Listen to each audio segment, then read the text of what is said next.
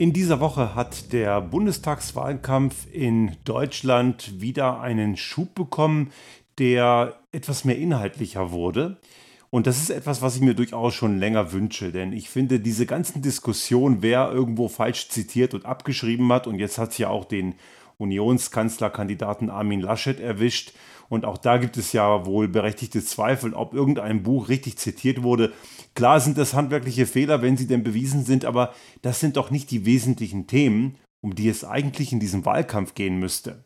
Schauen wir auf den Zustand unseres Lebensraums, auch in Europa, in Österreich, in Deutschland, dann stellen wir fest, dass da so einiges aus dem Ruder läuft. Und mir gehen diese ganzen Banausen mittlerweile ziemlich auf den Sack, die noch immer irgendwie glauben, man könnte diese ganze Klimakrise wegleugnen, indem man einfach behauptet, dass es Brände und Überflutungen ja schon immer gegeben hätte.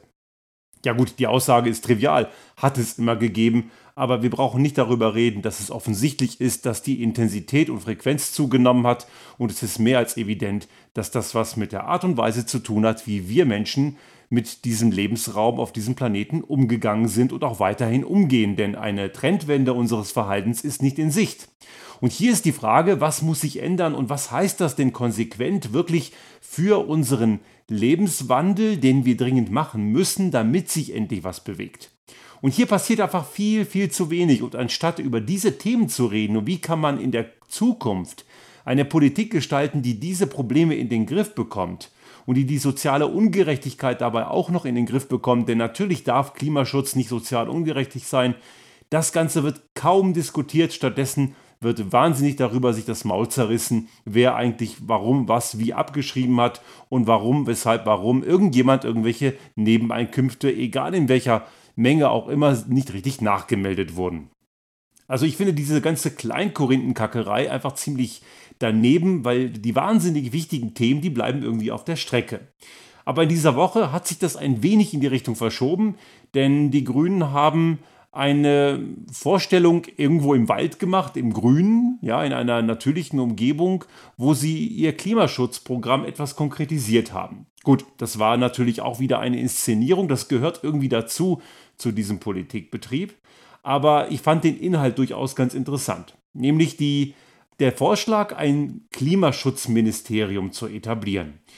Ein Klimaschutzministerium ausgestattet mit einem ganz besonderen Recht, nämlich einem Vetorecht. Ein Vetorecht, das die dazu befugen soll, also befähigen soll, muss man sagen, gewisse Entscheidungen einfach nochmal im Kontext von Klimaschutz auf den Prüfstand zu stellen. Das halte ich für eine grundsätzlich gute Idee. Man muss natürlich immer noch mal schauen, was das konkret heißt und wer dieses Vetorecht am Ende ausübt. Aber ich finde die Gedanken deswegen interessant, weil natürlich auch ein Thema Umweltschutz, ein Umweltschutzministerium oder ein Umweltministerium gibt es ja schon seit vielen Jahrzehnten. Genau genommen, in Deutschland heißt es, das muss man vielleicht auch nochmal für die Hörer und Hörerinnen aus anderen Ländern Europas nochmal erwähnen. Wir haben ja in Deutschland das um Ministerium für Umweltschutz und Reaktorsicherheit. Das ist dort integriert. Und dieses Umweltschutzministerium gibt es zwar schon sehr lange, aber es ist ein Stück weit immer mehr oder weniger ein zahnloser Tiger. Und es gab einige Umweltminister, die durchaus mehr wollten, aber nicht durften, weil es gewisse andere Vetorechte gibt, nämlich zum Beispiel die des Finanzministeriums. Denn wenn Svenja Schulze, die SPD-Umweltministerin äh, der jetzigen Regierung, irgendetwas anstoßen wollte, dann musste sie sich gegen andere, sehr viel mächtigere Instanzen, wie zum Beispiel Finanzen oder Wirtschaftsministerium, durchsetzen. Nun, ich finde, dass Svenja Schulze viele gute Ideen hatte, allerdings sich nicht wirklich durchsetzen konnte gegen diese ganzen Alpha-Männchen. Und äh, das Ganze ist deswegen auch sehr schade. Und das Umweltministerium war immer ein Stück weit ein zahnloser Tiger. Mit dem Aufgabenfeld des Klimaschutzministeriums finde ich, kriegt das Ganze eine andere Bedeutung. Und ich hoffe, dass das Klimaschutzministerium, wenn es denn so kommen sollte, nicht das Umweltschutzministerium ersetzt. Denn Klimaschutz ist nicht nur Umweltschutz. Das ist ja weit mehr. Klimaschutz greift ja ganz massiv nicht nur in umweltschutzrelevante Themen und in Reaktorsicherheit ein, sondern auch in Energiepolitik, in Wirtschaftspolitik, in viele Themen, wo das Geld zum Beispiel ausgegeben wird, wie sich Steuermodelle entwickeln. Klimaschutz ist sehr, sehr weitreichend. Klimaschutz heißt auch eben mehr als nur irgendwelche grünen Anstriche zu machen. Das heißt eben einen ganz massiven Wandel unseres unserer liebgewonnenen Gewohnheiten, was ja viele für bedrohlich halten, allerdings bei weitem nicht so bedrohlich ist, wie viele meinen.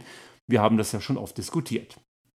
Und dieses Klimaschutzministerium, weil es eben allumfassend in viele Bereiche reingreift, weil es stark starke Konsequenzen hat, wie eben Wirtschaft und Gesellschaft funktioniert, soll eben in diesem Vorschlag mit einem Vetorecht ausgestattet sein, das dazu in der Lage ist, gewisse politische Entscheidungen erstmal ja, sagen wir mal, blockieren. Blockieren hat mal so einen negativen Touch, allerdings in dem Fall ist es durchaus positiv, weil dann gewisse Entscheider dazu gezwungen werden, etwaige Vorhaben nochmal im Kontext von Klimaschutz zu prüfen. Das mag man jetzt einseitig finden, ist es allerdings nicht, denn Klimaschutz ist eine der vehementesten und wichtigsten Aufgaben, die wir die nächsten Jahre angehen müssen. Und jetzt gibt es natürlich, und ich habe das diese Woche auf Twitter verfolgt, die typischen Kleingeister, die immer wieder mit den gleichen dummbräsigen Ausreden kommen. Nämlich Deutschland macht ja nur 2% und die Chinesen sind ja noch viel schlimmer. Und was sollen wir denn tun? Wir können ja eh nichts ändern. Wenn wir sofort aufhören zu existieren, ändert sich ja nichts am Klima. Die üblichen blöden Ausreden, die man schon zigfach entkräftet hat. Und nebenbei gesagt, ich finde für ein 82 Millionen Einwohnerland 2% ganz schön viel. Und da wird natürlich immer wieder auf China geschimpft, weil die ja so viel schlimmer seien. Sind sie nicht. Die sind nicht gut, sie sind nicht perfekt und die machen auch eine ganze Menge Dreck. Allerdings gemessen auf die Einwohnerzahl von 1,4 Milliarden ist China deutlich besser. Und es gibt dort auch wieder einige der typischen Schwurbler, die diese Ausreden raushauen, die sagen, dass die Pro-Kopf-Emission ja kein Wert sei, der relevant sei. Ich weiß nicht, wie man auf so einen blöden Satz kommen kann, denn natürlich machen 1,4 Milliarden Menschen mehr Dreck als 82 Millionen. Das ist, glaube ich, eine ziemliche Trivialität. Nun, dieses Klimaschutzministerium mit dem Vetorecht setzt also Rahmenbedingungen, die dazu führen sollen, dass Entscheidungen nochmal reflektiert werden. Und hier muss man nochmal klar sagen, jetzt kommen wir zu einer typischen Reaktion dieser ganz üblichen Neoliberalen und Konservativen, die wieder mal die große Verbotskeule gewettert haben. Christian Lindner hat sich in dieser Woche auf Twitter einige Male wieder mal, wie so oft, sehr unqualifiziert geäußert, der natürlich die Gelegenheit, und das war zu erwarten, nicht ausgelassen hat, hier wieder mal die Verbotsorgie von Grünen von irgendwie herbeizubeschwören und wiederum nicht in der Lage ist zu kapieren, dass eben Veto nicht gleich Verbot ist. Und außerdem äh, vergisst er noch eine ganz andere, sehr wichtige, ähm, sehr wichtigen Fakt, nämlich dass dieses Vetorecht, was er jetzt bemängelt für Klimaschutz, dass es das eigentlich schon lange gibt, nämlich für die neoliberal eingestellten Wirtschaftsentscheider denn die haben schon lange ein Vetorecht und sie nutzen es jedes Jahr immer und immer wieder. Die kriegen nämlich verdammt oft, was sie wollen. Und dieses Vetorecht ist zwar nicht offiziell benannt oder es wird nicht offiziell als solches bezeichnet, aber in der Praxis haben wir schon seit Jahrzehnten ein Vetorecht für die Wirtschaft. Und zwar die Wirtschaft aus Sicht von Arbeitgeberinnen und Arbeitgebern und entsprechenden Lobbyverbänden. Hier muss man auch nochmal weiterdenken, denn Wirtschaft besteht ja nicht nur aus Arbeitgeberseite, es besteht ja auch aus Arbeitnehmerinnen und Arbeitnehmern und die kommen im Kontext von Wirtschaft, so wie es hier verstanden wird, nämlich überhaupt gar nicht vor. Und dieses Vetorecht gibt es eben schon lange und das hat Christian Lindner und auch viele andere, die in das gleiche Horn geblasen haben, mal wieder, und das war zu erwarten, komplett vergessen. Nochmal eine Entscheidung, nochmal eine Ergänzung zur Frage Veto. Veto ist eben kein Verbot. Veto kann einen Riegel vorschieben und sagen, nee, so darfst du das nicht machen. Und das muss natürlich auch gut begründet sein. Aber Veto ist eben was anderes als ein Verbot. Verbot würde bedeuten, dass man per, per se gewisse Dinge nicht darf. Und davon redet hier keiner. Es ist eben nur nicht möglich, das zu machen, worauf man eben Bock hat, was kurzfristig irgendwie vielleicht Wählerstimmen bringt und was kurzfristig auch gut ist für gewisse Lobbyinteressen ich habe immer noch meine Zweifel, dass das wirklich komplett durchsetzbar ist, weil da eine ganze Menge Leute natürlich versuchen, Sonderregelungen reinzubringen. Und eine entscheidende Frage würde dann sein, so es denn in die Richtung geht, wer setzt dieses Veto ein? Sind das am Ende irgendwelche politisch agierenden Menschen in gewissen Positionen, die vielleicht auch von irgendwelchen Lobbyisten geschmiert sind? Dann ist es eher ein sehr schwaches und nicht wirklich wirksames Vetorecht. Wenn hingegen in diesem Gremium, was dieses Vetorecht am Ende ausübt und auch begründen muss, Fachexpertinnen und Experten aus diesen Bereichen sitzen, die eben sich mit Nachhaltigkeit, nachhaltiger Wirtschaft, mit Klimaschutz, mit entsprechenden naturwissenschaftlichen Aspekten, mit volkswirtschaftlichen Aspekten, sozialwissenschaftlichen Aspekten wirklich auskennen und am Ende sagen, ja, wir setzen da ein Veto rein und das ist entschieden und fundiert begründet, dann macht das Sinn. Und hier finde ich es sehr spannend, wie so ein Vetokreis am Ende besetzt ist. Das dürfen eben nicht einfach nur Politikerinnen und Politiker sein. Das braucht eine fundierte und auch wissenschaftliche Basis von Leuten mit wissenschaftlicher Expertise, allerdings auch von Leuten aus Expertise in, im Feld, draußen in der Gesellschaft, in der Wirtschaft, im wirklich operativen und auch gesellschaftlichen Umfeld, die die Auswirkungen auch wirklich kennen. Diese beiden Seiten brauchen wir und dann ist das Ganze auch fundiert und erklärbar. Wenn wir auf diese Art und Weise Entscheidungen in die richtige Richtung lenken können, dann haben wir den großartigen, die großartige Möglichkeit zu zeigen, was da alles möglich ist. Darüber haben wir auch schon oft gesprochen. Wenn wir diese Wirtschaft und Gesellschaft in eine echte ökologische und nachhaltige Gesellschaft umbauen, dann werden wir nicht nur, auch wenn Deutschland ein kleines Land ist, gemessen an dem, was die Weltwirtschaft so und auch die weltweite Gesellschaft so produziert, ist es trotzdem ein Beispiel und auch ein Beitrag, was alles geht. Und dieser Beitrag ist ja nicht null. Wir machen Klimaschutz, auch wenn der Beitrag klein ist, aber wir zeigen, was alles geht. Und damit ist man einerseits Vorbild. Gut, einige wird das nicht interessieren, andere hingegen schon zum Beispiel auch die USA unter einer Regierung von Joe Biden, die schauen sehr wohl auch auf Europa und auf das, was so kleine Länder wie Deutschland machen. Und sie gucken sich dort auch einiges ab. Es ist nicht so, dass das keine Rolle spielt.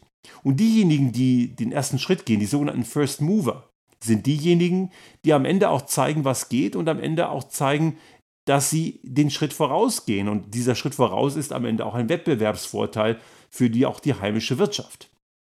Europa hat sich viel vorgenommen. Ich finde grundsätzlich die Idee sehr gut, wenn ich auch mir wünsche, das wäre noch konsequenter und noch etwas strikter. Aber Europa hat sich viel vorgenommen mit der Klimaneutralität und auch mit den entsprechenden Rahmenbedingungen, die auch aus der juristischen, gesetzlichen Seite in uns hineinschwappen. Wir haben also gar keine andere Wahl, als es wirklich konsequent umzusetzen. Aber da müssen wir eben zeigen, dass wir den ersten Schritt gehen und das geht eben nur mit einem äußeren Rahmenwerk.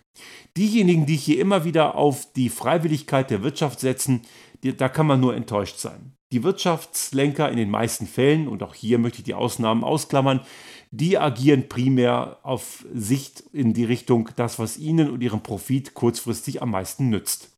Das ist es, was am Ende für sie entscheidend ist es geht ihnen nicht so sehr um die langfristige Verantwortung. Das haben wir halt oft erlebt, sei es eben bei Klimaschutzthemen, sei es bei so Themen wie Gleichberechtigung von Frauen und Männern und auch anderen Diversity-Themen. Alles, was gesellschaftlich relevant ist, was in den Bereich der gesellschaftlichen Güter einzahlt, das funktioniert eben nicht mit Freiwilligkeit. Dazu braucht es ein Rahmenwerk, was die Bedingungen schafft, dass sich asoziales und klimaschädliches Verhalten für Unternehmen eben einfach gar nicht mehr lohnt. Und so ein Veto eines Klimaschutzministeriums kann diese Rahmenbedingungen entwickeln. Und ich finde daher diese Gedanke, diesen Gedanken extrem gut. Die üblichen Reaktionen der neoliberalen und auch konservativen Kreise in diesem Bereich, die waren zu erwarten, logisch, weil kommt ja von den Grünen. Ich möchte die Grünen hier nicht nur verteidigen, ich äh, habe sie auch schon oft kritisiert. Ich glaube immer noch, dass das grüne Programm, und ich hoffe, dass die ins Programm nicht alles reingeschrieben haben, was sie tatsächlich vorhaben, habe ich ja auch schon mal gesagt, weil so das, was drinsteht, ist nicht 1,5 Grad tauglich. Aber vielleicht haben die ja noch mehr vor. Aber das grüne Programm hat durchaus einige Sachen, die durchaus in die richtige Richtung gehen. Und wir sehen ja hier, dass da noch Ideen dahinter stecken, die nicht unbedingt dort beschrieben sind und die machen Sinn. Aber ich bin überzeugt, die könnten auch Freibier für alle äh, raushauen und äh, Christian Lindner würde wieder Verbotspartei schreien. Davon muss man leider ausgehen, denn es muss ja so sein, dass die eine Verbotspartei sind, was sie nicht sind. Ich möchte hier nochmal eine These raushauen, die mag man provokant finden. Aber ich glaube von in Bezug auf Wirtschaftskompetenz, klar ist nicht perfekt, aber die sehe ich momentan in der Tat bei den Grünen in Deutschland am meisten. Die FDP ist für mich keine Partei mit Wirtschaftskompetenz. Das ist eine Partei, die eindeutig auf diesem neoliberalen Dogma, auf dieser neoliberalen Ideologie immer noch rumreitet. Und auch in der CDU ist das so. Wenn man sich zum Beispiel auch ihre Steuerkonzepte anguckt, und ich möchte da wärmstens die letzte Folge von der Anstalt im ZDF empfehlen. Die haben das dort mal sehr schön aufgedröselt. Da sieht man das auch sehr gut. Steuerentlastung wollen irgendwie fast alle, aber die Steuerentlastungspläne von der FDP und auch von der Union kommen hauptsächlich denen zugute, die ohnehin schon die Mega-Einkünfte haben. Und sie begründen das damit, dass wenn die Top-Einkünfte, die großen Einkünfte entlastet würden, also mehr entlastet würden als die kleinen, die kleinen werden ja auch entlastet, aber eben gerade bei der FDP eben auf Kosten der Staatsverschuldung. Und das ist nur bedingt eine gute Idee. Jedenfalls, diese großen Einkommen sollen ja, so die Theorie, am Ende durch Konsum und Investitionen und Ausgaben dazu führen, dass die gesamte Gesellschaft profitiert. Das kennen wir unter dem Begriff Trickle-Down-Effekt. Und dass der Trickle-Down-Effekt nicht funktioniert, das sollten mittlerweile eigentlich alle gelernt haben. Ronald Reagan hat das in den 80er Jahren auch schon versucht und es hat auch nicht funktioniert. Und auch viele wohlhabende, reiche mit hohen Einkommen sagen, es ist Quatsch. Diese Entlastung führt dazu, dass sie irgendwo ihr Geld parken oder im Ausland investieren oder im Kontext von Konzernen passieren oft Aktienrückkäufe. Es wird eben nicht investiert. Und schon gar nicht in Klimaschutz und in richtige Maßnahmen, die, die, die der Gesellschaft am Ende gut tun. Das passiert eben nicht. Und auch Joe Biden hat zu, relativ zu Beginn seiner Amtszeit gesagt, Trickle-Down Economics has failed. Und da hat er völlig recht. Trickle-Down hat nie funktioniert. Am Ende bleibt das Geld dort, wo es eben nicht sein sollte, eben nicht eben bei denen, die ohnehin schon sehr viel haben. Und wir brauchen natürlich die Entlastung der kleinen und mittleren Einkommen, allerdings eben zu Lasten der Großen und nicht zu Lasten einer Staatsverschuldung. Und schon gar nicht zu Lasten einer Umwelt und zu Lasten des Klimas, denn das werden am Ende nicht nur die Generationen 1 und 2 nach uns tragen, das werden auch die vielen Generationen deutlich, deutlich nach uns zu tragen haben. Uns muss klar sein, wenn wir heute umsteuern und besser werden, dann können wir nur noch das begrenzen, was ohnehin schon in die Hose gegangen ist. Das Klima, ein System auf dem Planeten Erde, läuft auf sehr langen, langen Zeitskalen und langen Zyklen. Und das bedeutet, was wir heute besser machen, wird sich in 30 bis 50 Jahren auswirken. Aber es wird auch dazu führen, dass die, unsere Kinder und Enkel deutlich weniger Ärger und deutlich weniger Probleme an der Backe haben, als es der Fall wäre, wenn wir so weitermachen wie bisher. Ein Klimaschutzministerium mit einem entsprechenden Veto ist auf jeden Fall der richtige Schritt, um uns die Rahmenbedingungen zu geben, dass sich dieses asoziale Verhalten von Klimazerstörung und Umweltzerstörung einfach nicht mehr lohnt. Sollte Ihnen unser Podcast gefallen haben und Sie auch künftig keine Folge verpassen wollen, dann abonnieren Sie uns einfach auf den gängigen Kanälen wie zum Beispiel iTunes, Spotify oder anderen Podcast-Hostern oder auch auf unserem YouTube-Kanal finden Sie immer mit dem einen Tag Verzögerung die aktuelle Folge unseres Restart Thinking Podcast und selbstverständlich freuen wir uns in Zeiten der Aufmerksamkeitsökonomie über das eine oder andere Like.